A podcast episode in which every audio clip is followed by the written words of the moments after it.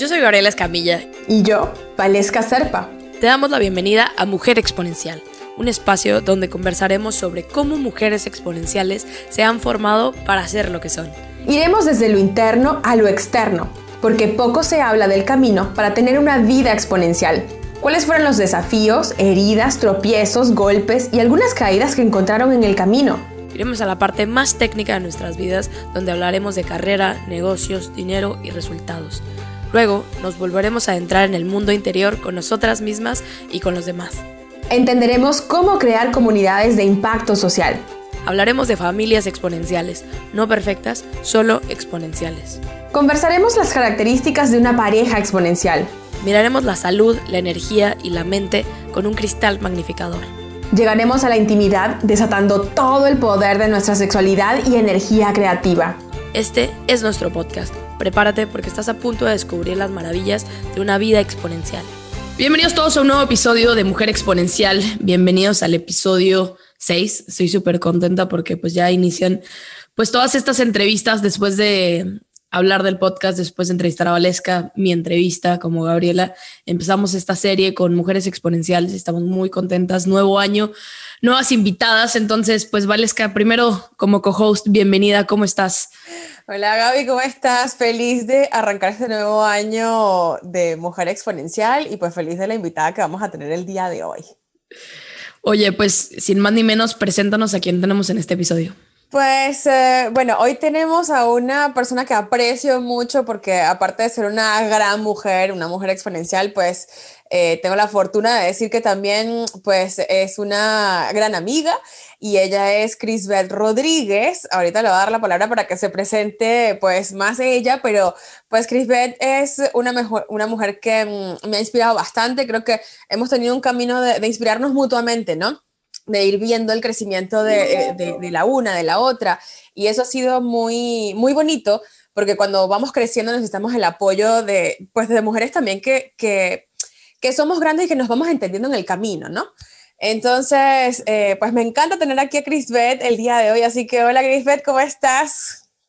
Bien, bien, súper emocionada por este capítulo de Mujer Exponencial, este nuevo episodio que estamos grabando el día de hoy, muy honrada eh, de estar acá. Gracias, Valesca, por la invitación. Gracias, Gabriela, y un gusto conocerte. Eh, bueno, mi nombre, como dijo Valesca, es Crisbeth Rodríguez Urbina. Bueno, me puse Cris, últimamente me, me encuentran así como Cris Rodríguez Urbina. Eh, porque bueno, así me llama todo el mundo y es el, el, nombre que elegí. Y hoy en día me puedo definir como una mujer feliz y eso yo creo que abarca muchas cosas, ¿no? Soy una mujer feliz que, que por fin puede decir que se levanta todas las mañanas dando paso y que los va acercando a donde quiere estar. ¿Ok? Cuando escuchaba esto de muchas personas, incluyendo Valesca, que como dijo, además de ser mi, coach, es mi amiga, y, pues nos inspiramos mutuamente y ha, tenido mucha influencia en las cosas que yo he hecho en los últimos años, pues una de las cosas que uno escucha es que, todo lo que hagas te acerque a lo que tú quieres. Hoy en día soy una mujer que da pasos para acercarse a lo que realmente soñó. Y eso creo que esas dos definiciones de ser feliz y, caminar hacia, hacia donde sueñas, creo que eh, es lo que puedo decir ahora que me define. Te puedo dar un currículum, pero no es la idea. No, y está excelente porque normalmente hoy en día cuando ya cuando se le pregunta a alguien, bueno, ¿quién eres tú? ¿Verdad? Es una de las preguntas que, que, que siempre que nos hacen a nosotras o que le hacemos a alguna invitada, siempre dices, wow, ¿quién soy yo? ¿No? Eh, pero creo que es muy bueno esto de que te definas básicamente como una mujer feliz. Antes de decir, bueno, yo hago esto, yo hago lo, porque una cosa son las etiquetas de lo que hacemos, ¿no? A qué nos dedicamos, y otra cosa es decir, ¿sabes qué? La verdad es que soy una mujer, pues he logrado muchas cosas, realizada y feliz. Así que, pues, eh, gracias por, por estar aquí. De hecho, Gabriela, yo no te había dicho, pero el año pasado, cuando íbamos a lanzar este, mm, eh, el congreso y todo esto de Mujer Exponencial, pues ya habíamos hecho una grabación, Crisbeth y yo, pero ya después cuando vino todo el tema de la pandemia y todo eso que cambió todo, yo le dije, no, Crisbeth, tenemos que parar esto y ver qué es lo que va a pasar y, y, pues lo volvemos a hacer. Y bueno, aquí estamos otra vez volviendo a hacer y eso es lo bueno que al final pues seguimos en este, en este camino, no echándole candela. Así es, y es interesante que recordé eso y de repente podemos ver esa grabación que quedó porque probablemente desde esa grabación acá tengo una definición diferente de mí y vamos a hablar un poco a lo largo de, este exactamente. de eso.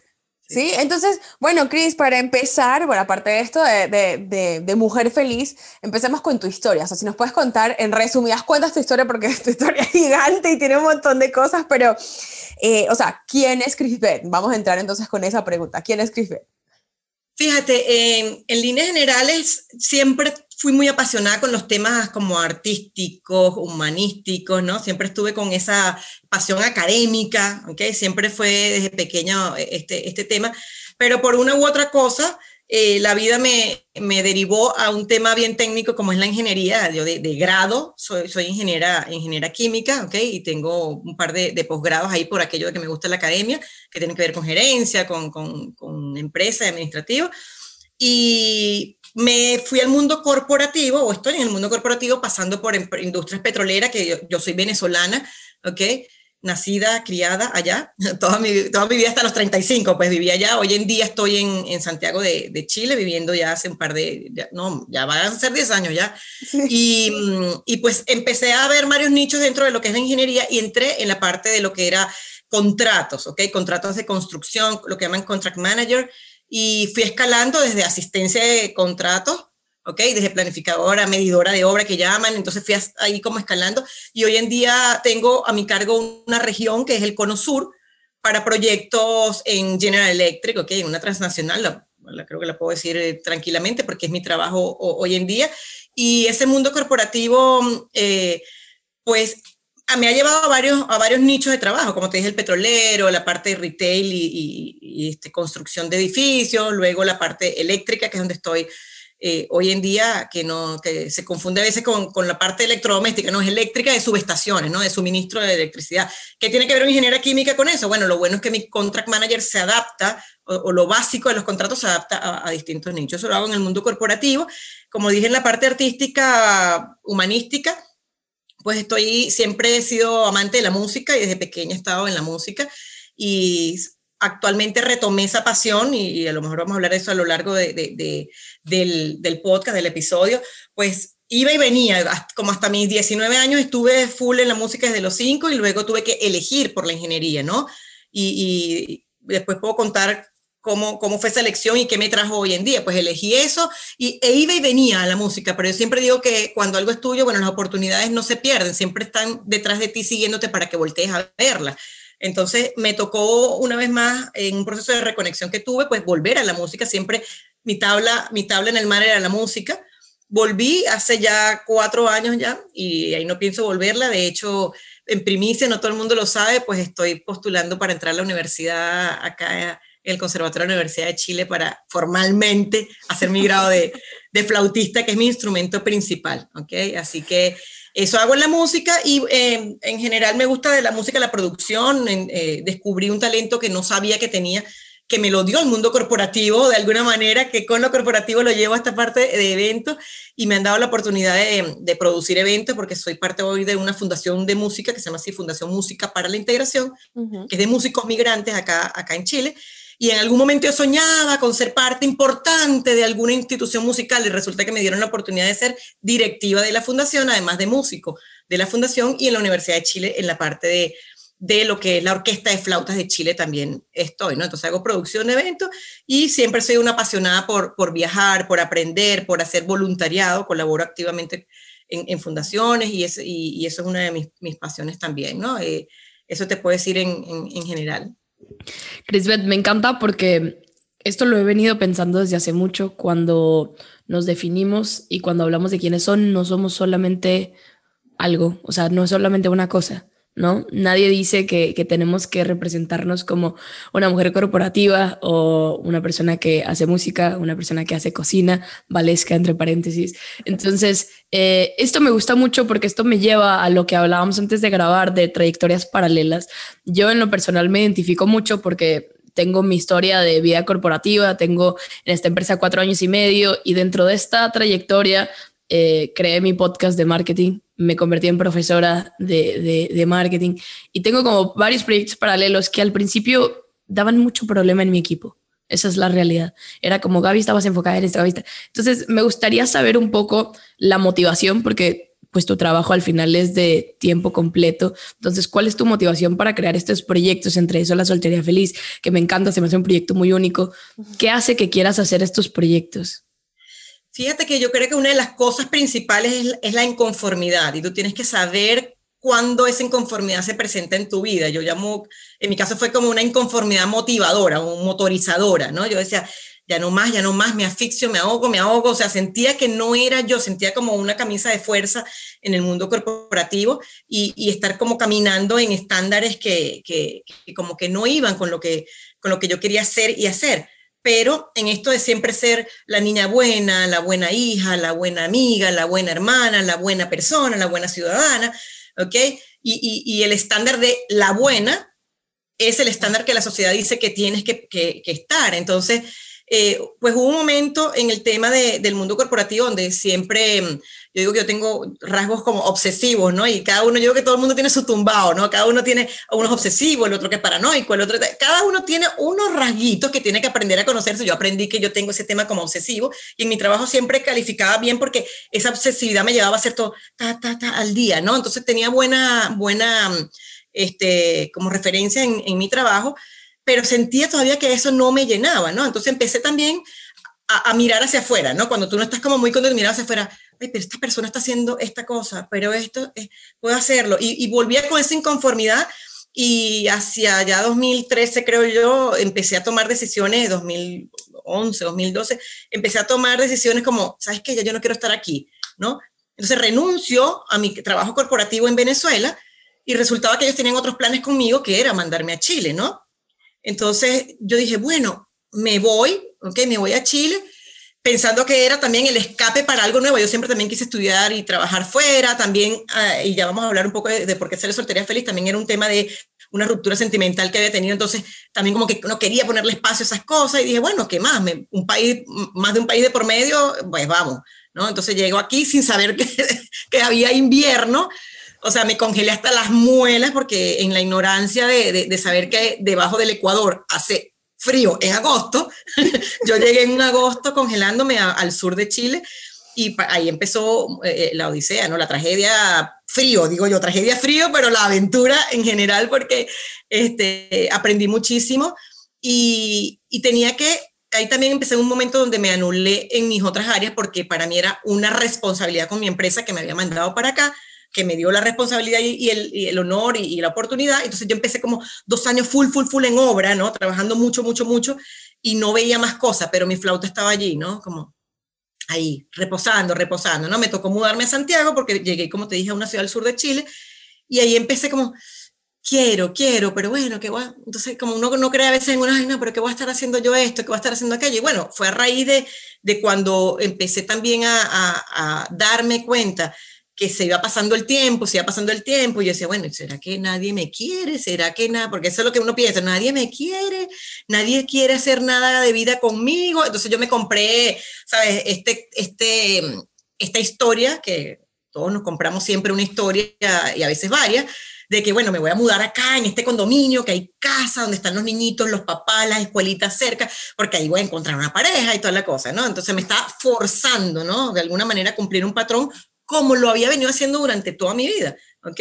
Solo que en algunos, bueno, te acomodas porque es relativamente chévere y en otros no, no, no, te queda la camisa, ¿no? Entonces, cuando tuve una ruptura sentimental donde yo decía, bueno, ya, esta es la persona que tú siempre le bautizas, ¿no? La persona, este es. Si no, no hay nada. Entonces, bueno, no es ni malo ni bueno, simplemente que eh, las personas son transitorias o duraderas dependiendo cómo este, hagas el, el, como decir, la, la, compenetración de las cualidades y de las sombras, ¿no?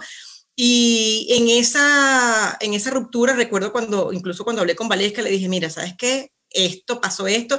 Y mm, en eso Valesca estaba empezando en sus temas de coach y decía, recuerda Kiyosaki, ¿no? Kiyosaki dice, no, no hay malas experiencias, sino aprendizajes, algo así que tenía que, creo que es algo así como un dicho que dice, y bueno, en ese momento todo te suena, uh, ok, ya, sí, te entiendo, pero, pero me caló porque dije, ok, vamos a verlo como un aprendizaje. Recuerdo incluso que a nivel financiero, cuando tienes roto el corazón, tienes roto los bolsillos también. A nivel financiero, me habían hecho un phishing y me quedé cero en mi cuenta gracias a Dios que después pude recuperarlos con seguro que tenía y todo, pero hace como dos meses así como que, ¿what? ¿Qué pasó en mi vida? O sea, ruptura sentimental, ruptura, eh, eh, tenía eh, literal bancarrota, había abierto un negocio que no había funcionado.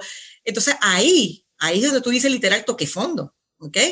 Toque fondo, lo único que te queda es la familia, que afortunadamente tengo una familia maravillosa y tus amigos que están ahí como tablas en el mar, ¿no? Entonces, decidí, tomé decisiones, decidí decidí llorar lo que tenía que llorar, decidí eh, este, reír cuando tenía que reír y recuerdo precisamente que desde que pasó el periodo hasta que volví a reír, recuerdo que fue un 14 de febrero y no tenía que ver con el Día de los Enamorados, lo recuerdo porque era el Día del Amor y la Amistad, pero ese día recuperé la sonrisa porque me di cuenta del gesto, ¿no? Y tenía tantos meses que no sonreía que se me hizo extraño el mover los músculos, ¿no?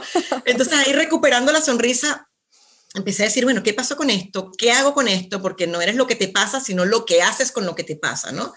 Entonces, bueno, ahí empecé, este, Valesca estuvo ahí, como te digo, eh, empecé a asistir a sus eventos en vivo, empecé a escuchar cosas, eh, eh, cosas que tú, ¿qué es esto? Como que no eran el estándar de lo que yo estaba escuchando en mi vida, ¿no? ¿Cómo voy a hacer yo eso? ¿Cómo y, era como un llamado a, a, a una rebeldía interesante, ¿no? A como, cuestiona, ¿no? ¿Qué, qué te, y empecé, ah, pero si yo pensaba esto y no necesariamente es así, entonces empecé a hacer introspecciones durante ese año, ya te estoy hablando de año 2017, y, y empecé a levantarme, reencontré con la música, y empecé a compartir muchas cosas y a lanzarme, incluso, como te digo, de la mano de Valesca, haz un live, y lo anunció, anuncio que Cris va a hacer un live, y yo, ya, ¿dónde lo hago? ¿Cómo lo hago? El único recuerdo, y, y, lo, y lo, recuerdo porque hoy justo lo iba a comentar, eh, eh, me dijo, tú solo mira el ojito de la cámara para que veas a la gente, punto. y prende esa cámara y habla. ¿De qué voy a hablar? De tu proceso, de cómo lo hiciste. Y ahí empezó ese, esa, esa, esa necesidad de compartir mi dolor sanado, ¿no?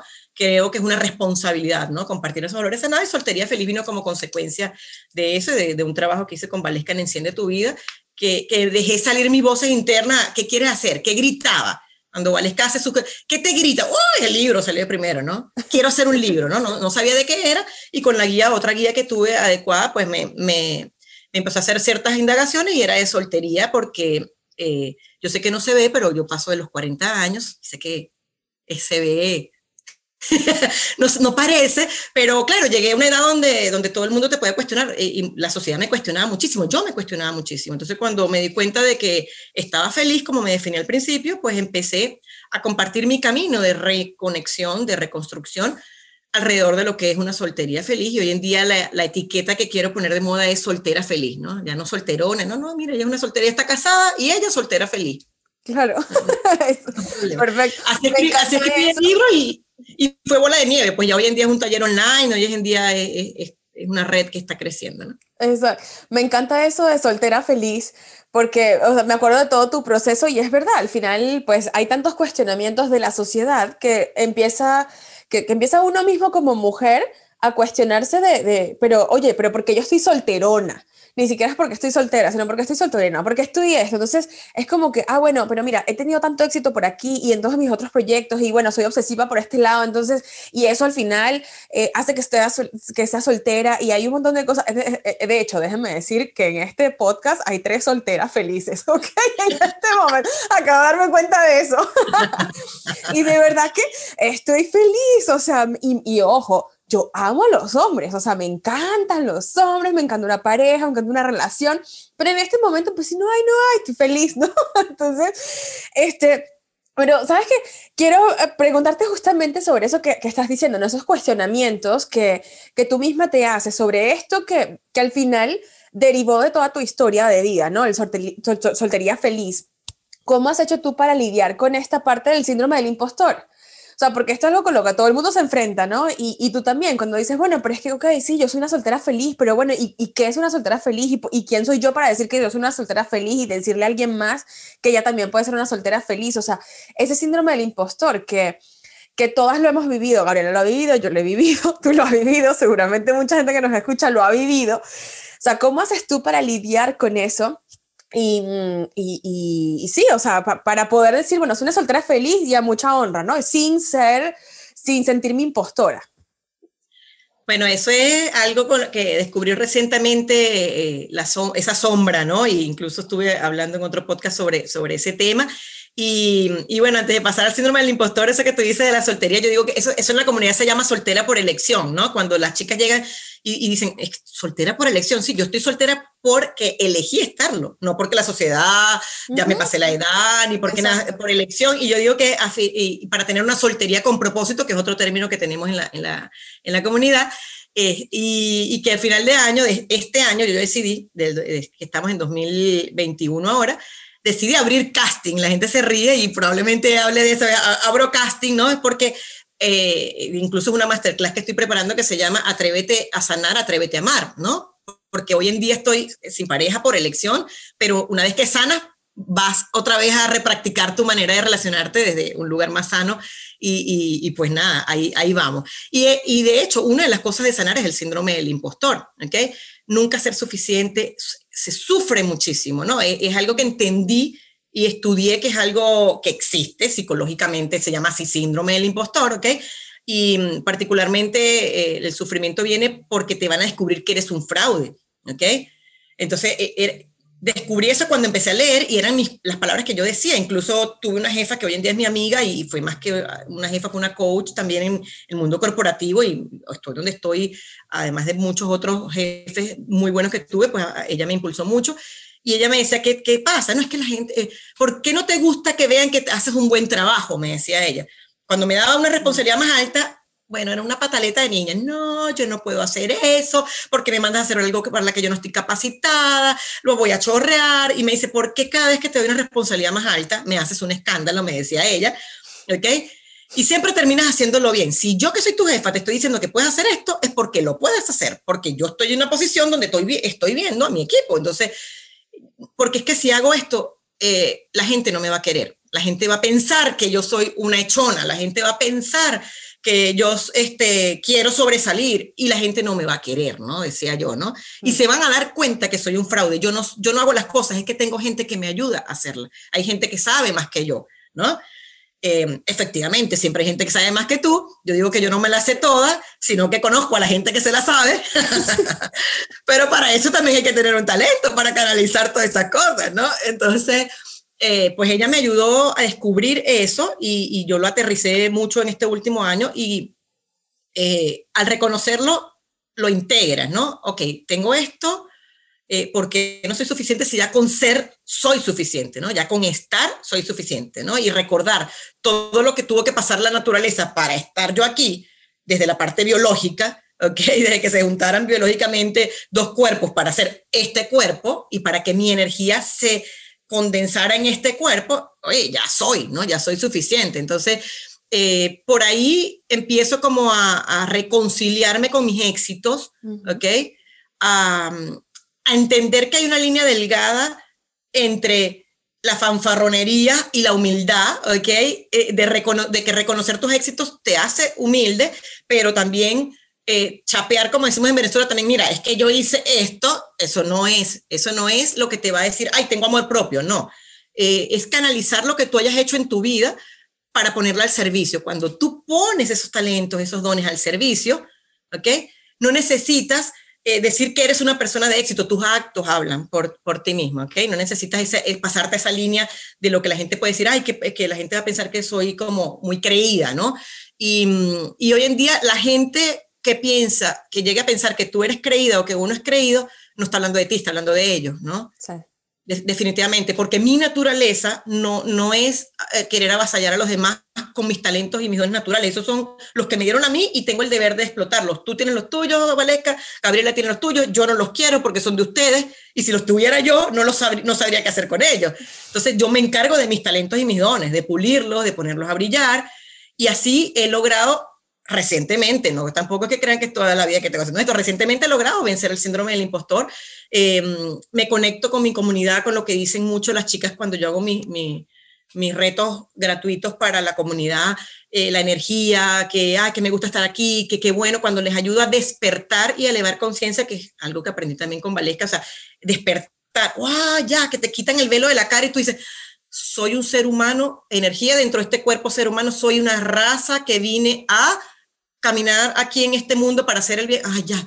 Ok, no es automático. Me levanté, tomé café, ya me y la vida se te pasa. No, gracias a Dios que pude parar en un momento de mi vida este, y el síndrome del impostor le, le, digo chao de muchas maneras, le hablo, llámese ego, llámese el lorito que te habla, llámese la vocecita de la mente, entendí que es para sobrevivir, que también está eso, que la mente o lo que te dice, es para que tú sobrevivas y te mantengas en esta zona de confort, pero todo está detrás del miedo y detrás de la, de la zona de confort está todo lo bueno. Aprendiendo eso, cambié el dolor y el placer, o sea, para mí dolor es no cumplir mi propósito y placer es ser abundante, ser próspera y ayudar a los demás. Entonces engaño así a, al cerebro y él se lo cree, por supuesto, él se cree lo que yo le voy a decir. Así venzo el síndrome del impostor. No ha sido fácil, no ha sido fácil. es fácil. Y, eso, y es un proceso constante para mí. Para mí has descrito muchas cosas y me fui así como a varios momentos de...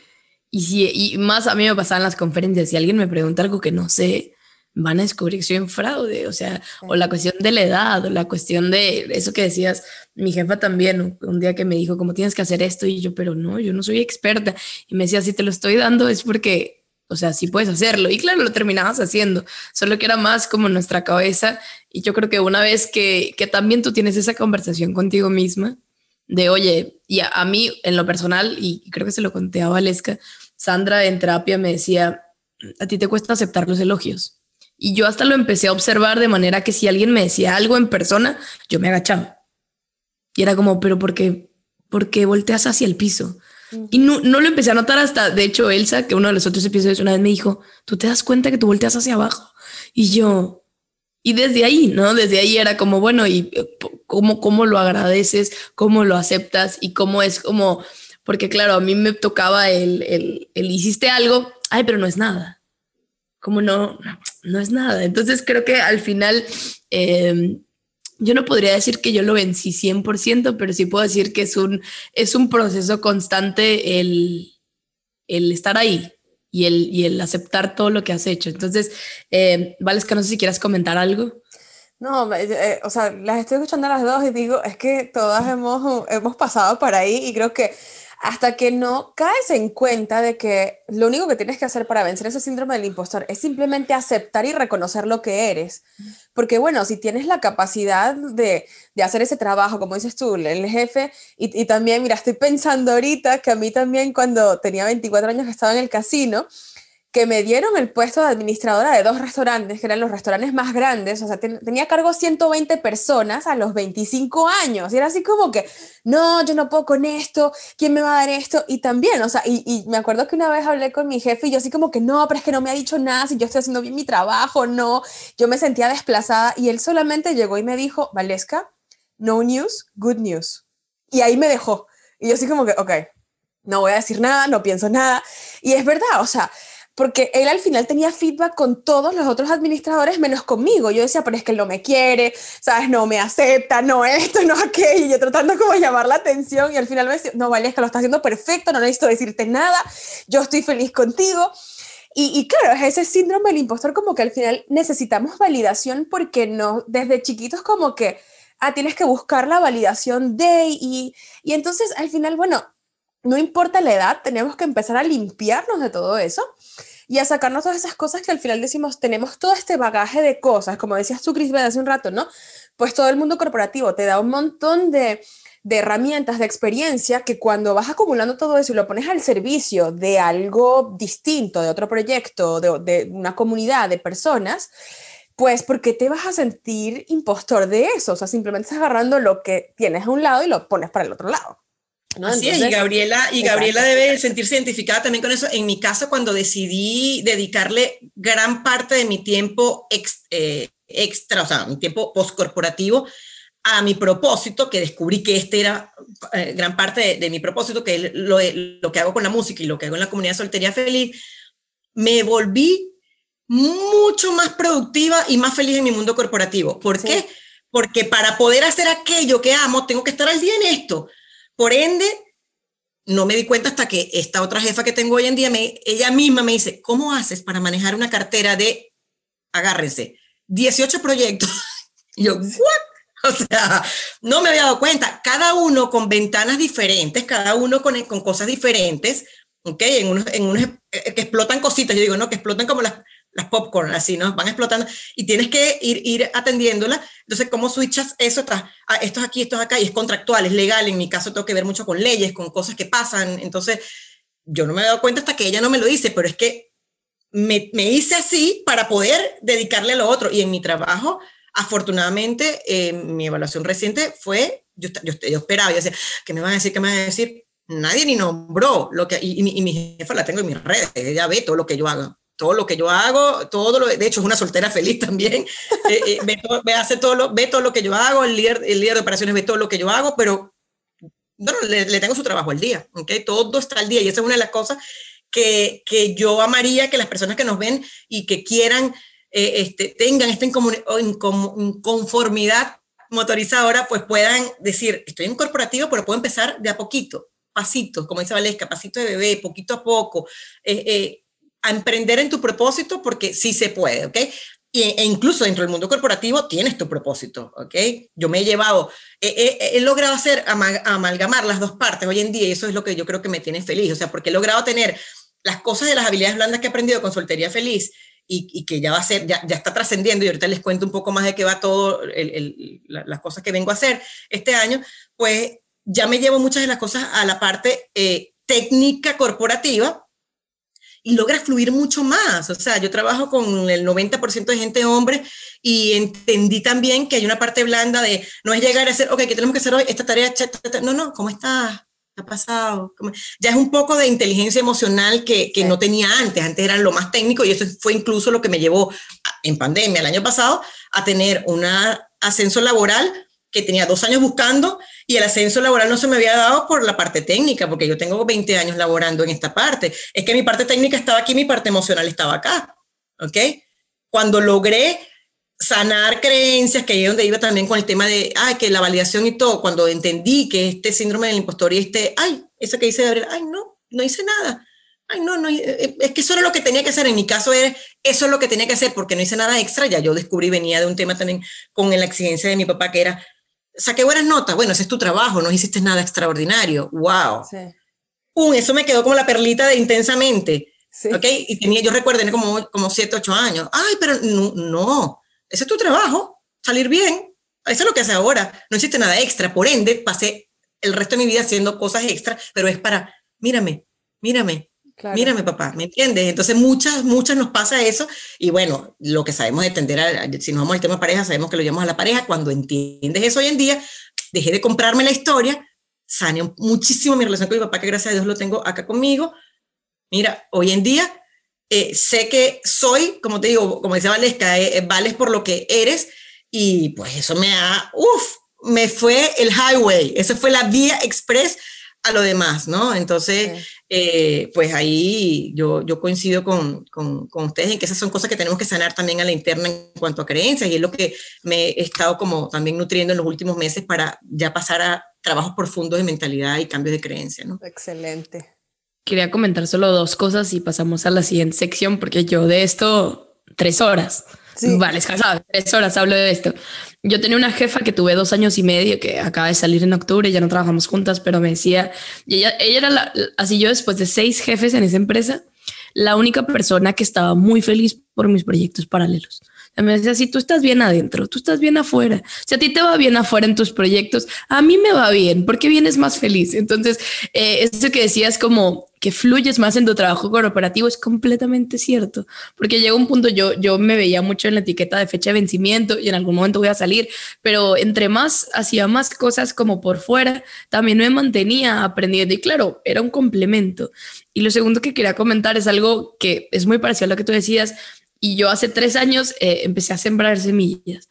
Y, cuando empiezas a pensar eso a largo plazo, yo decía, bueno, el, podcast de marketing va a durar 10 años, entonces voy en el año 3, que tengo que pensar para los otros 7. Entonces, y así es como lo pensamos. Creo que, y, y es que yo lo hemos hablado sobre, creemos que las cosas son tan instantáneas y que aparece de aquí a a lo que quieras en un día y realmente no es así. Entonces, eh, cuando alguien viene y me dice, ay, tiene 120 episodios, pues sí, ¿verdad? Pero desde 2016 empecé, o desde 2018 fue cuando realmente me senté, y, o sea, mi historia después te la contaré, ¿no? Pero 2016, eh, cinco episodios y hasta 2018 salieron los demás. Entonces, porque no me sentía suficiente. Entonces, eh, al final creo que es, es de empezar, que creo que es lo más difícil, y, y ir sembrando, ¿no? No tienes que tener todos los proyectos ni todas las respuestas a paralelo o yo soy, creo que también lo hemos hablado, no es voy a emprender y voy a dejar todo, renuncio a mi trabajo y empecemos desde cero. Entonces, creo que al final es, es cuestión de mentalidad.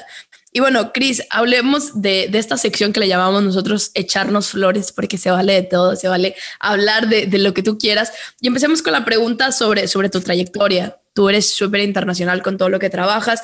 Eh, para nosotros eres una mujer exponencial, por eso te trajimos, pero nos gustaría en este espacio libre, ¿qué es lo que tú piensas que te hace una mujer exponencial? Wow, eh, eh, por eso que digo que hay que ver el otro video, el del año pasado, porque cuando Valesca me dijo el año pasado, mira que tengo una, eh, e-, este congreso de mujer exponencial y yo, perdón, conmigo, mujer exponencial, yo. Fue mi misma reacción cuando Valesca me buscó también. La impostora, ¿no? La impostora, yo, yo, sí, para que entrevistarte tal o sea, la diferencia cuando Valesca me dijo, oye, Cris, que quiero que grabemos, vamos a grabar, mujer exponencial. Sí, claro, porque ya es como te reconoces y, y, mujer exponencial, yo no digo, ay, soy la mujer exponencial que está por encima de las. No, o sea, la mujer exponencial es la que puede de alguna manera proyectar hacia las demás personas esa sanación que ella tiene y eh, este, como arroparlas, ¿no? Como contenerlas como una gran ola.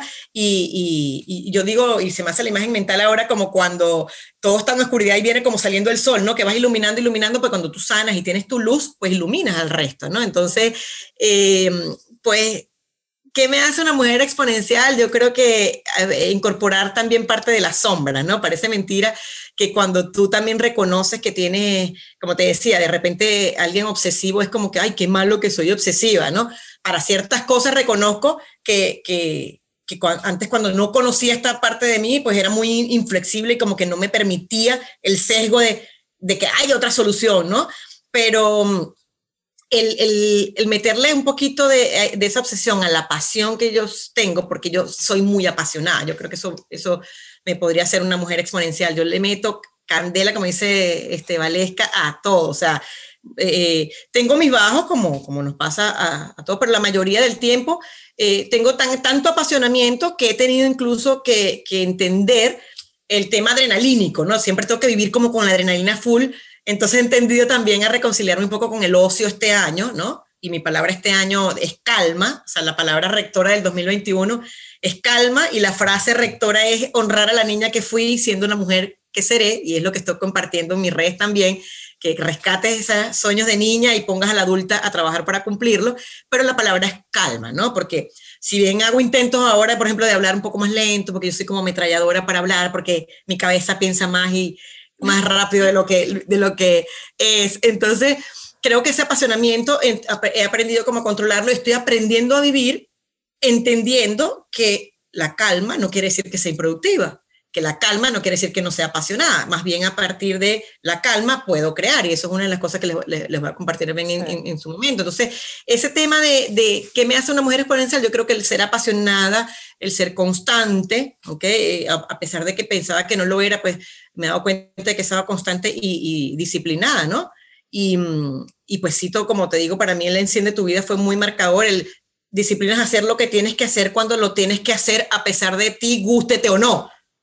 O sea, eso me lo tatuó aquí así del día de la disciplina con Valesca, o sea, como que, eh, y, lo tengo ahí escrito, disciplinas hacerlo, no, no me quiero, no, disciplinas hacerlo a pesar de ti, ¿ok? Entonces eso hace la diferencia, ¿no? Yo creo que las personas extraordinarias, este, no son más que ordinarias haciendo cosas extras, ¿no? Somos personas ordinarias haciendo cosas extras. ¿Qué extra? Levantarme temprano. Levantarme más temprano, no estoy haciendo algo extraterrestre. Eh, como me puedo levantar yo más temprano, puede levantarse los 8 millones, 8 mil millones de seres humanos, ¿no? El tema es decidirlo. Yo también soy una persona muy decidida. Cuando tomo la decisión, no, no, no hay marcha atrás. Así es. La inseguridad me juega a veces en contra, pero es parte de el cóctel de sombra y luz, ¿no? Entonces creo que apasionada y, y este, disciplinada. Este, y esa pasión se nota, se, se, se, siente, no sé, Gabriela, tú lo puedes percibir, ¿no? O sea, incluso todas las personas que nos estén escuchando se puede sentir esa pasión y, y, y entiende, ¿no? Cuando dices, no, es que mi mente va más rápido que mi lengua y entonces quiero decir tantas cosas porque, y decir y hacer tantas cosas, ¿no? Porque, porque bueno, ahí, ahí está esa, esa, pasión que se desborda, ¿no? Y, y, es eso, sí, te ayuda a ser exponencial. Pero fíjate que hay algo que dijiste que no me lo he podido sacar, o sea, está, está ahí todavía, cuando dijiste así como que, bueno, cuando sanamos somos como una luz cuando el sol se va levantando y va como mostrando, entonces ¿Sabes qué pensé? Pensé en el Rey León, en, en, esa, la música de inicio, ¿no? Entonces tengo la canción aquí metida así como que, así, ¿no? justo, sí, sí, así, así lo veo, ¿no? Y justamente te iba a preguntar, porque con todo esto de soltería feliz, que, que, es maravilloso, y bueno, que escribiste tu libro, lo escribiste, lo publicaste, ya lo has presentado en, en, en varios lados, mucha gente que ha leído el libro, tanto mujeres como hombres, ¿no? Y que pues quizás ellos también han tenido ese despertar, así como ese sol que se levanta con la música. Eh, o sea, ¿cuál crees tú que ha sido ese despertar o esa chispa que se ha levantado en esas mujeres y hombres que han leído tu libro y que han leído toda esta parte de, de, reconectarse consigo mismos, con su esencia, o sea, de disfrutar esa, esa soltería por elección, de convertirse en solteros felices, solteros con propósito? O sea, ¿cuál crees tú que, que, que, pues, ¿Qué crees tú que se ha despertado en las personas que entran en contacto, en contacto contigo y con este movimiento que estás haciendo? Fíjate, yo pienso eh, y estoy casi segura que es la conciencia. Una de las cosas que más se ha despertado es conciencia, porque cuando lanzas el mensaje al mundo, sea orgánico o sea con las publicidades que ya conocemos de, la, de las redes sociales, el factor común es, vamos a ver qué es esto. Y cuando entran aquí, wow, eso me pasa a mí. Ah, pero yo no sabía que se podía. Ah, pero wow, ya hay una persona diciendo que puede ser feliz siendo soltera y que no tengo nada raro. Uh -huh. Ya, entonces es como, ah, ya, pa, pa, pasa ese tema, ¿no? Y, y, para, para ser más resumido, incluso lo que, lo que nos están viendo, que hemos venido hablando de soltería feliz, eh, este libro yo lo escribí en 2019, ¿ok? Eh, para la gloria de Dios, como digo yo, yo creo en Dios, bueno, pues universo, lo que sea, pero eh, yo, yo creo en Dios y, y, fue bestseller, fue un libro bestseller también en, en tres categorías en Amazon eh, y aquí para los que quieran ver, tenemos la, la, carátula aquí del libro y lo pueden conseguir así en, eh, en Amazon.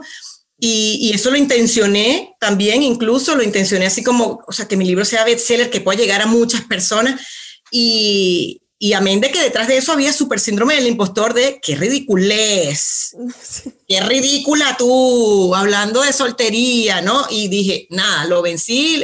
Y cuando la gente leía, decía, wow, pero si yo soy esta, o sea, que como, como se identificaban con la historia y entendían que, que ese despertar de conciencia lograban pasar el umbral, ¿ok? De, de, de lo que, la, de una versión anterior a una versión nueva. Y obviamente el libro te da eh, las herramientas y, y, como bola de nieve, como dije yo, pues llegó al taller online y hasta ahora hemos tenido tres ediciones del taller online, gracias a Dios, y este año ya vamos para la cuarta, ahora el primer trimestre de este año, y de personas que dicen, soy yo, vamos, vamos, quiero saber qué es esto de soltería feliz y la propuesta es vivir tu soltería feliz en reconexión con tu esencia, ¿ok? Somos esencia, ¿qué es eso de la esencia? O sea, aprendemos todo este tema, ¿ok? Y, una vez que haces esa, esa reconexión, puedes decir, ah, me pongo al servicio del mundo, que ya es quitarle el foco al Estado civil. Tu Estado civil no te define, como, como he dicho yo en muchas de, las entrevistas y, y, en, y, en, el contenido que yo comparto. Entonces, creo que el despertar mayor es conciencia. Para mí ha sido un honor que los, los hombres se hayan sentido tocados. Si bien fue concebido principalmente para mujeres, también tenía esta este brazo que alcanzaba también a, los hombres y se, se, dio solo. Los hombres me preguntan mucho por el libro, que cuándo va a sacar el taller online para los hombres. Y bueno, vuelve el centro del impostor. Yo hablándole a hombres, sí, pero es verdad. Cuando me pongo a ver, vamos otra vez al mundo corporativo. Yo trabajo 99% con hombres, ¿ok? Entonces, y muchos me llegan a mí a pedir eh, el, el, la, la, dirección de muchas cosas de lo que se hace en el trabajo. Oye, ¿qué crees tú de esto? Yo hago escenario, yo reviso, entonces doy mucho consejo de lo que debes hacer y por qué camino seguir. ¿Por qué no hacerlo en este lado? ¿Ok? Cuando me lo han, me lo han pedido, o sea, tú no sabes las cosas que me han escrito los caballeros este, por, por interno, como que, oye, yo quiero aprender a vivir una soltería feliz porque necesito también reconciliarme para encontrar una buena pareja. Discursos que uno cree que son de mujeres, ¿ok? Y ahí vamos con las etiquetas. Y ahí va lo que tú dices, este, eh, Valesca, de amamos a los hombres. Es que cuando, no, cuando entiendes que la que tiene que sanar eres tú, por aquello de nada ha cambiado, pero como yo cambié, todo cambió, ¿ok? Entonces, este, pues ahí viene este tema también de despertar en los hombres y los familiares de los solteros, que eso ha sido para mí una de las mayores sorpresas. Tengo mamás, tías, eh, abuelas que, oye, cuando saben del libro, tengo mis, mis solteras felices de la comunidad, me dice, me escriben, para mí, tú no sabes cuando dice, mi papá está leyendo el libro, yo entro en frío. mi papá está leyendo el libro, o puse a mi mamá a ver este, esta parte de tu entrevista en X parte, y yo sudo frío porque digo, bueno, ¿qué van a decir? Y siempre el feedback es, oye, qué bueno lo que está diciendo, ojalá me lo hubieran dicho a mí en mi, en mi momento, ojalá hubiese podido prolongar un estado civil y disfrutar más de estas bondades. Obviamente no se arrepienten del camino que, que, tomaron de casarse o hacer familia, porque como te digo, soltería feliz no tiene nada que ver en contra ni del matrimonio, ni de los hombres, ni de la vida en pareja, ni nada, ni, ni, feminista, ni nada de eso. No tengo nada en contra del movimiento, pero no tiene nada que ver. Es un llamado a... Eh, validarlo tanto como cualquier otro estado civil. Entonces, la conciencia que se ha despertado en, en, esa, en esos familiares de solteros, entender que el comentario social está de más, que tenemos otras cosas que hacer eh, y que hablar, como de viajes, de trabajo, de mi vida, que no es solamente de verte y decir cómo te vas a casar. Ya, ya, ¿qué pasa? hay otros temas, ¿no? Te, te, te voy así como lo, las trivias, escoge el tema, o sea, tengo muchos temas del que hablar, para que me preguntes por eso. Entonces, eso para mí ha sido una bendición y, y pues por ahí se vienen más cosas con, con temas. la mano me tiembla ya que este año se escribo, no escribo, escribo, escribo. la mano me tiembla a sacar, estoy pensando si la, la segunda edición, tengo dos títulos más con soltería, eh, para también dejar como, fíjate, fíjate esto importante y, y, y me siento como cuando tú sientes esa emoción como un legado, ¿no? Yo no estoy diciendo que sea muy vieja ni nada, pero lo que llaman legado, pues obviamente eh, eh, dista mucho de los maestros que uno sigue muy, muy grandes y todo eso, pero cuando tú dices que quieres, quieres dejar tu, marcar tu huella en tu generación, ¿no? Cuando tú quieres marcar huella en tu generación, entonces dices, bueno, voy a hacer dos libros más de este tema de soltería y después comparto mis otras pasiones, porque una de las cosas que caracteriza también a la soltera feliz es la multipasión, que antes era como, ¿sabes? Como esta cacería de brujas, ay, no puedes, porque tú haces esto y haces esto, ay, no, porque estudias tanto y porque estudias música, porque, pero sí, eso es lo que yo soy, pues. Sí. Eso es que menos mal que en otra época no hubiesen quemado una hoguera, porque somos multipasión, sí. ¿no? Entonces ahora hoy en día logras conjugarlo y logras integrarlo para eso. Y en ese camino estoy hoy en día precisamente, o sea, integrando toda la parte, como te digo, las herramientas corporativas al mundo de, la música, las herramientas de la música en mi mundo corporativo. Entonces, bueno, eh, ¿quién no va a ser feliz así? Cuando tú vibras con tu esencia, ¿quién no va a ser feliz? Ese es mi llamado, a reconectarte con tu esencia, ¿no? Cris, me gustaría, y agarrando la parte del legado, voy a juntar estas preguntas que son de esta última sección. Hablemos de hábitos que han cambiado tu vida, tanto la vida corporativa que has generado, tanto en tu, tu, emprendimiento, y también cuál ha sido para ti ese éxito más grande y si lo quieres superar o lo quieres superar. Ok, primero los hábitos y después uh -huh. el éxito, ¿no? Sí. Yo creo que los hábitos que más han cambiado en mi vida es el drama, ¿ok? El hábito de dramatizar, por aquello que te pasaba a ti también, Gabriela, de no, yo no estoy capacitada para hacer eso, que yo no puedo, que toda la cosa. Y, y bueno, de hecho, uno de los capítulos de mi libro se llama así, Deja el drama, ¿no? Y, y, y como te digo, este despertar cuando fui con los primeros eventos de Valesca, Explosión de Riqueza, ¿no? Era el primero de, de Valesca que estuvimos aquí. Y, y así, grandote, cuando entré así decía, apaga el televisor de la telenovela personal. Y yo, ¿what? ¿Qué es eso? O sea, tú te ofendes, ay, me está llamando dramático, porque haces drama, oh, ya estás haciendo drama. ¿no? ¿Ya? Entonces, eh, es en el entendido de que no es una ofensa, es un llamado a, mira que uno está muy con el chip latinoamericano desde chiquito, viendo can desde Candy Candy hasta, el, te puedo decir cualquier cantidad de nombres de, de novelas que, que, vimos de chiquita, entonces ese es el patrón que tú aprendes, ¿no? Y, y es una de las cosas que estoy también trabajando en un, en un programa para romper patrones, en, entender cuál es tu patrón, ¿ok? O tus patrones, porque una vez que descubres uno, mi, viene efecto dominó con mucho. Entonces el hábito del drama ha sido para mí uno de los, de los más importantes que he liberado, ya como, como y aquí voy con un tema muy personal, o sea, mi familia pasamos un tema bien interesante e importante con, con, una sanación eh, de, de, un familiar, ¿no?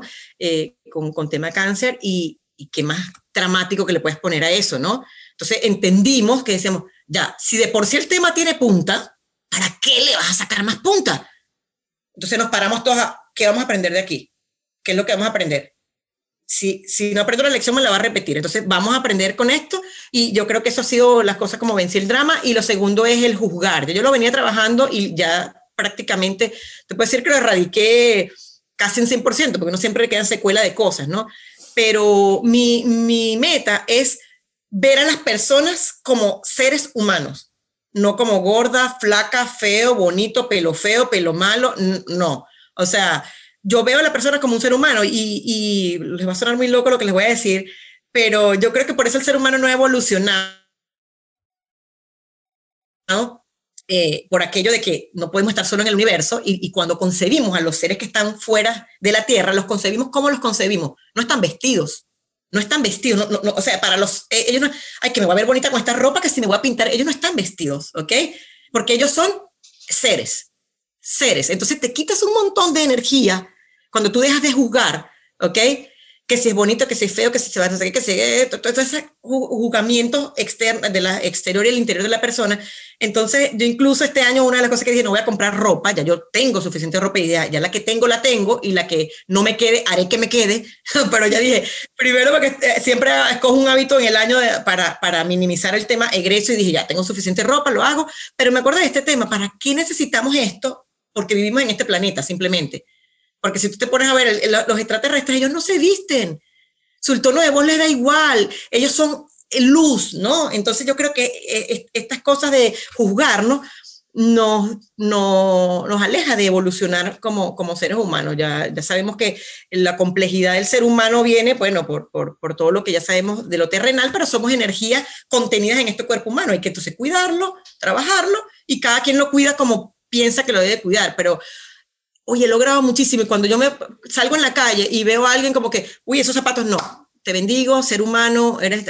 ya últimamente para mí ha sido una bendición ver al ser humano y, y me doy cuenta cuando alguien me dice, viste que fulana engordó. Yo no le vi eso. Yo le vi lo que ella vino a aportar en mi vida. O sea, yo, y, y, lo que pienso que no vibro con esa persona, me voy a ese otro lado, porque eso es otra cosa. Ahora no juzgo, simplemente vibra o no vibra. Uh -huh. Si no vibra, pues le puedo dar un poquito de mi luz. Y si no, bueno, me, me voy a otro lado y vibro con las personas que vibren conmigo. Pero creo que esas dos, la, el, el, el, hábito de dramatizar y de juzgar, son los que más he erradicado en estos últimos años de mi vida. Pasamos a la última sección. El, ay, el éxito. el, ¿no? el, éxito. Y, y el, el, éxito más, bueno, estos hábitos también son un éxito haberlos como erradicado, ¿no? Pero yo creo que uno de los éxitos mayores es, es haber sanado mucho la relación con mi papá. Yo creo que eso, eso entendí eh, y comprender, todavía me falta obviamente mucho trabajo, pero entenderlo como liberarlo de la necesidad de enseñarme las cosas a través del dolor, ¿ok? A través de yo pensar de que me tiene que querer como yo quiero que me tenga que querer. No, y eso nos pasa mucho con muchas personas. O sea, es que esta persona, no, es que no será que te estás, tú estás queriendo que te quiera como tú quieres que te quieran. Entonces, ese yo creo que ha sido uno de mis mayores éxitos, o sea, quererlo como, como es, amarlo como es, eh, sin importar lo que venga de, de, de vuelta. Y así, así he tenido mucho más retribución de él, incluso, ¿no? Yo creo que ese ha sido mi, mi mayor éxito. Genial, genial. La verdad es que estoy triste porque ya se está acabando este episodio, porque hay mucho, mucho, mucho que se puede sí. discutir. Pero esta última sección me gusta mucho porque es de impacto y me voy a, me voy a pasar a una pregunta que, que quiero que sea la principal y es sobre cuál es la diferencia entre éxito e impacto para ti y por cuál trabajas tú y cómo lo entiendes, cómo lo vives tú eso. Wow, esa sí no estaba así como computada, así no la tenía como te sacamos de tu zona de confort. Ya, ya se, se fue el, el TOC, ¿no?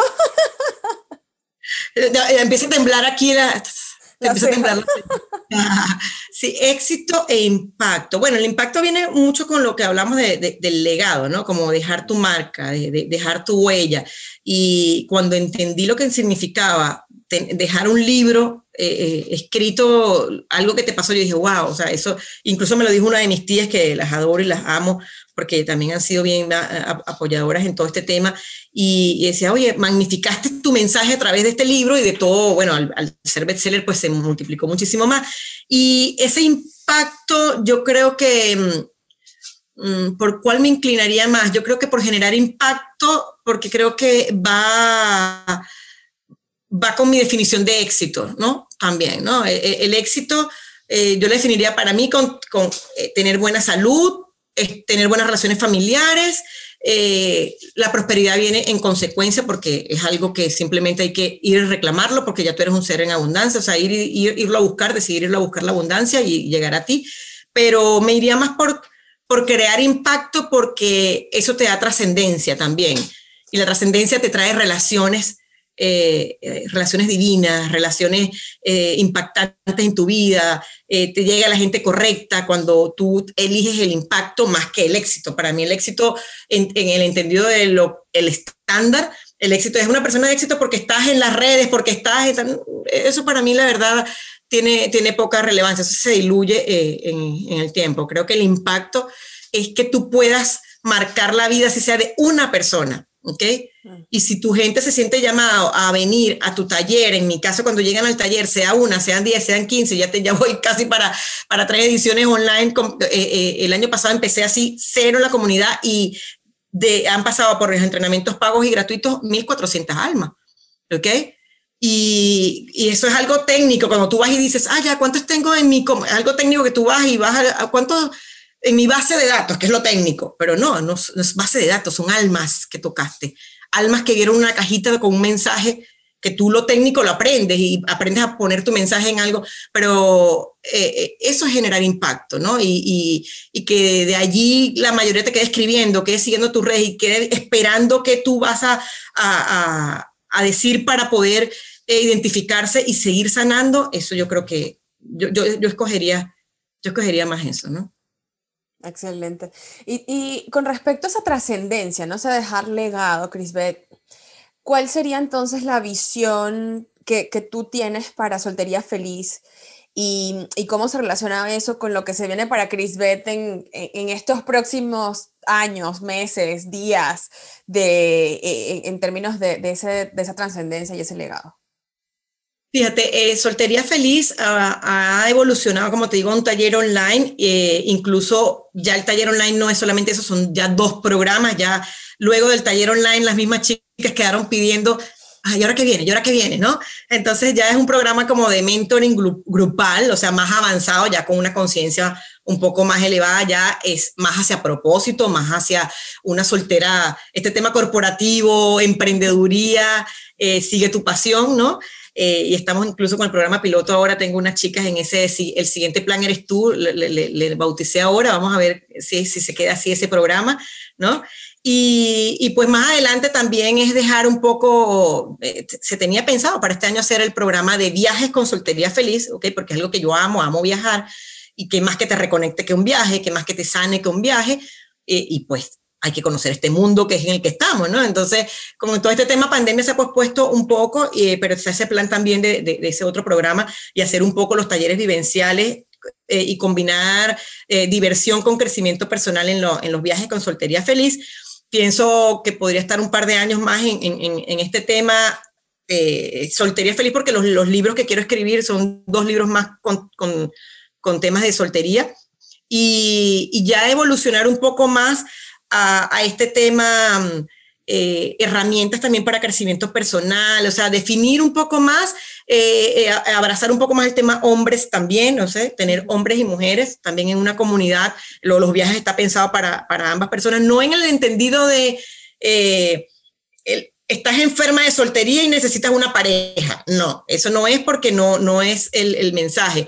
Eh, incluso personalmente las aplicaciones no tengo nada en contra, pero creo que no es, no es lo que apunta la, comunidad. Sería una comunidad donde tú vas y personas que, por ejemplo, muchos de mis amigos están casados, tienen hijos y, y tienen otras necesidades que, de las que tengo yo. O sea, yo le digo, si pudiéramos, le digo, Valesca, voy a agarrar vacaciones y me voy para allá, me voy para allá y voy para allá. Punto. O sea, eh, tengo muchas personas en la comunidad como que quiero salir hoy, quiero levantar el teléfono y la persona está disponible, está disponible, vamos, ¿no? No es la niñera, no es otra cosa, es otro, otra cuestión.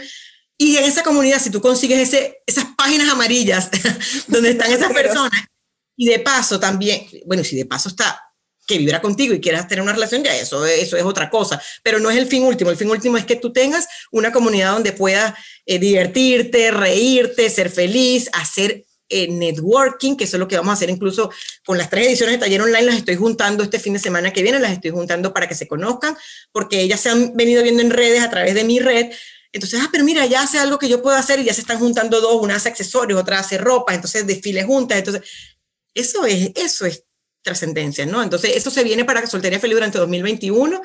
Eh, van a seguir los, los entrenamientos eh, gratuitos que, que, siempre tenemos en la comunidad. Y, y pues hasta, hasta, ahora estos dos programas con mira a lo, del, a lo del viaje y posiblemente ya hacia finales de 2021 eh, y ya 2022 ya vienen otros otros programas. Tengo uno, una masterclass nueva que ya está ahí en el horno que se llama Atrévete a sanar, Atrévete a amar, creo que les comenté, sí. que es como cómo volver al juego del amor después de tanto tiempo en soltería, que soy yo otra vez, porque este año, como te digo, salgo a eso. Y es, es mucho entender que, que, puedes darte un periodo de sanar y repracticar. Ah, me va a ir bien, me va a ir mal. Vamos a ver cómo salió, pero ya no es el drama, ya no es desde el drama, ya entender que, que para, para qué quiero una pareja y bueno, todo lo que viene ahí de, detrás de eso, ¿no? Entonces, eso es lo que se viene en la, en la comunidad eh, ya que mi visión es como algo que sea como un paraguas eh, más que la escuela de soltería feliz. O sea, soltería feliz es un programa dentro de la academia, la escuela, la, lo que todavía estoy consiguiendo, que no, no, no, le tengo nombre todavía, pero va a ser como, como algo paraguas, que Soltería Feliz es un programa, este tema de los viajes, el siguiente plan eres tú, tema eh, las finanzas para solteras, que también es una masterclass que ha gustado muchísimo. De hecho, salió del, salió del, del, del taller. Hay un módulo y vale que fue invitada también a, a esas charlas que, que, les daba la chica y ya, ya es una masterclass y va a ser, de seguro va a ser solo un taller online de finanzas para solteras porque creció, la, es uno de los intereses principales de la chica, ¿no? Ahí viene eso. Me encanta, Cris. Creo que viene un 2021 con todo. Realmente todo lo, todo lo que tienes y hasta no sé, me emociona escuchar todo lo que tienes porque creo que es bastante bueno, la parte de red, la parte de escuchar lo que necesita la comunidad y todos los planes que tiene, que ahora es, es esperar y hacerlo. Vale, es que no sé si quieras dar un último mensaje antes de cerrar este episodio. No quiero que se acabe, pero realmente ha sido un episodio bastante mágico. Sí, sí, la verdad es que, bueno, yo tampoco quiero que se acabe. O sea, como dijimos todos al principio, aquí podemos estar tres horas, cuatro horas y además, o sea, entre solteras y felices, oh no, mi amor, las conversaciones son, nos podemos bajar varias cajas de vino aquí, ¿no? pero, pero bueno, será para... Nos podemos bajar varias cajas de vino aquí hablando de estos temas. Sí, sí, sí, sí, bueno, será seguramente para, para la próxima. Este, no, me ha encantado este episodio porque creo que pues de eso se trata la exponencialidad, o sea, simplemente no, no, no se trata de algo a nivel corporativo, porque al final el, el término exponencial viene, viene como derivado de, de, Silicon Valley, de todo lo que tiene que ver con las empresas y todo eso. Entonces, es llevarlo a algo más personal y a algo, o sea, es, es, es decir, que las mujeres que son capaces de gestionar 18 proyectos en su trabajo existen, más 10 proyectos afuera existen, o sea, eh, y, y, eso me, me, me, complace mucho porque Gabriela también hace un montón de proyectos en paralelo, yo también, o sea, el año pasado sacaba la cuenta y yo decía, ¿cómo hice para eh, hacer 29 proyectos? O sea, es, es una cosa, o sea, hasta yo decía, soy una máquina, o sea, soy una máquina de proyectos impresionante. Algunos no se dan, otros digo, no, para después, pero, pero la mayoría se da. Entonces, ¿sabes? Esto sí existe, de repente, y, y quiero rescatar algo que dijiste hace un ratito, que, que, dices, bueno, ¿sabes? Si, si, hubiese sido hace 300, 400 años, nos queman en una hoguera. Pero efectivamente eso existe, o sea, somos brujas, pues quizás podemos... Este, Probablemente nos quemaron. Mágico. Exacto. O sea, podemos con tantas cosas, tantos proyectos, y, y yo creo que muchas personas tienen esa capacidad, muchas mujeres tienen esa capacidad, y también muchas personas todavía no se lo creen no creen que es posible que exista este tipo de mujeres que hacen miles de cosas y que todo sale bien. Además, ¿no? Este, porque eso tengo que decirlo. Hace un tiempo le dije a, a un, fue, fue un ex, ¿no? Yo le dije, es que a mí todo, yo todo lo que hago me sale bien. Y me dijo, no, Valesca, a ti no te sale bien. Y yo así como que, ay, no, tú no, no mereces estar en mi vida, o sea, tú no entiendes, ¿ok? Entonces, o sea, prefiero estar soltera y feliz que mal acompañada, ¿no? Em, entonces, tiene que ver con esto de, de, creerse el cuento, o sea, de, y de, de saber que también, pues, quizás en algunos proyectos, en algunos momentos, pues vuelve a salir a relucir ese síndrome del impostor, pero que cuando uno se mantiene en este camino, eh, así como tú lo has hecho, Chris Beth, como lo ha hecho Gabriela, como lo han hecho las otras personas que han estado aquí en el programa y que vamos a seguir invitando, es que cuando sigues ahí dándole, dándole, echándole candela, pues ese síndrome del impostor se supera y, y puedes realmente declararte como que, bueno, sí, mira, soy una persona exponencial. Y eso es maravilloso y por eso me encantan estas conversaciones. Así que de verdad, muchísimas gracias por, por haber compartido aquí con nosotros, Cris, el día de hoy. No, gracias a ustedes. Este, por ahora mi mensaje eh, sigue siendo la soltería se disfruta, no se lamenta, que es el estándar de la comunidad, y, vive tu vida a tu manera, ¿no? Y, y, pon tus dones y tus talentos al servicio. Así que yo encantada, un honor. Esto pica y se extiende, como decimos en Venezuela. Eh, espero verlas pronto físicamente. Así que un honor que sigan los éxitos para ustedes y bueno, nos vemos, nos vemos del otro lado porque hay, hay unos secretillos por ahí. Cris, justo iba a decir, solo antes de irnos, si alguien quiere conocer más tu trabajo, dónde te pueden encontrar, redes, páginas, solamente para que, para que sepan a dónde ir. Sí, el libro, como les digo, Soltería Feliz, vive tu vida a tu manera en seis pasos simples, está en Amazon, todos lo conocemos, www.amazon.com, ahí ponen Soltería Feliz, Cris Rodríguez, y está ahí el, libro, ¿ok? Eh, a través de arroba Cris Rodríguez Urbina, que así es mi, mi Instagram, ¿ok? Cris con dos S, igual en Facebook, fanpage, Facebook eh, este, personal, como Cris Rodríguez Urbina, allí estoy, y www.solteriafeliz.com. Ahí están también actualizados de todo lo que pasa en la comunidad. Excelente, para quien quiera conocer un poco más puede ir a, seguirla. Y bueno, pues con esto nos despedimos. La verdad es que estamos muy contentos de este episodio. Recuerden, si quieren seguirnos en redes sociales, estamos como Mujer Exponencial en Facebook, en Instagram. Y recuerden, eh, si quieren ser parte de nuestra comunidad de Patreon, búsquenos como Mujer Exponencial. Por ahí hay la segunda parte un poco más práctica, le llamamos nosotros sección secreta a nuestros invitados.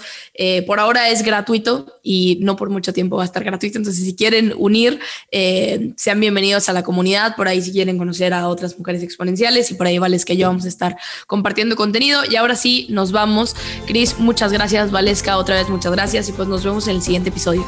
Muchas gracias, chicos. Chao, chao. Esperamos que este episodio te haya inspirado. Yo soy Gabriela Escamilla. Y yo, Valesca Zarpa. Te esperamos en nuestro próximo episodio de Mujer Exponencial. Y mientras tanto, sigue brillando.